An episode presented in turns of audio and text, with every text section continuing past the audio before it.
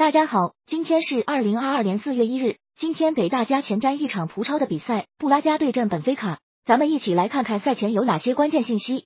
一、布拉加在下周中将参加对阵格拉斯哥流浪者的欧联杯四分之一比赛。而在联赛当中，虽然位居第四，但距离前三的分差也有十二分之多。本场预计会分心欧战。二、本菲卡在四天之后是欧冠四分之一比赛对阵利物浦，本赛季难得进入了八强。自然是十分重视欧冠的比赛，联赛争冠无望的情况下，本场肯定也会分心。三布拉加最近五个赛季在周五的比赛十二胜三平四负，周五表现往往比较出色。四布拉加本赛季面对联赛前九名的成绩仅仅是三胜三平六负，硬仗能力不佳。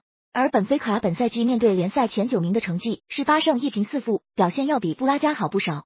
五本菲卡的前锋努涅斯排名葡超射门转化率第一，射门五十七次，打进二十球。